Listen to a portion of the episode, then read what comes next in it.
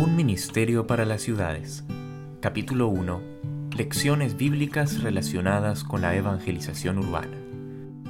Hoy estudiaremos sobre el reavivamiento del rey Josías en Jerusalén.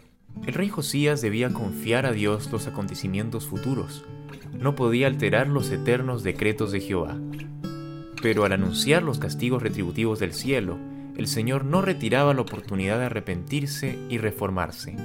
Y Josías, discerniendo en esto que Dios tenía buena voluntad para temperar sus juicios con misericordia, resolvió hacer cuanto estuviese en su poder para realizar decididas reformas.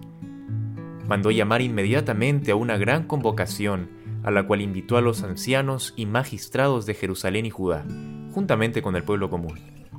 Estos, con los sacerdotes y levitas, se encontraron con el rey en el atrio del templo. A esta vasta asamblea, el rey mismo leyó todas las palabras del libro del pacto que había sido hallado en la casa de Jehová. El lector real estaba hondamente afectado y dio su mensaje con la emoción patética de un corazón quebrantado.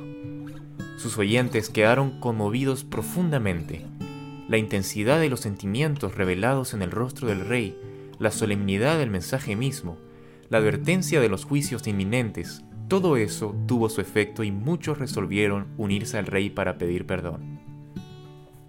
Josías propuso, luego que los que ejercían la más alta autoridad se comprometiesen solemnemente con el pueblo y delante de Dios, a cooperar unos con otros en un esfuerzo por instituir cambios decididos.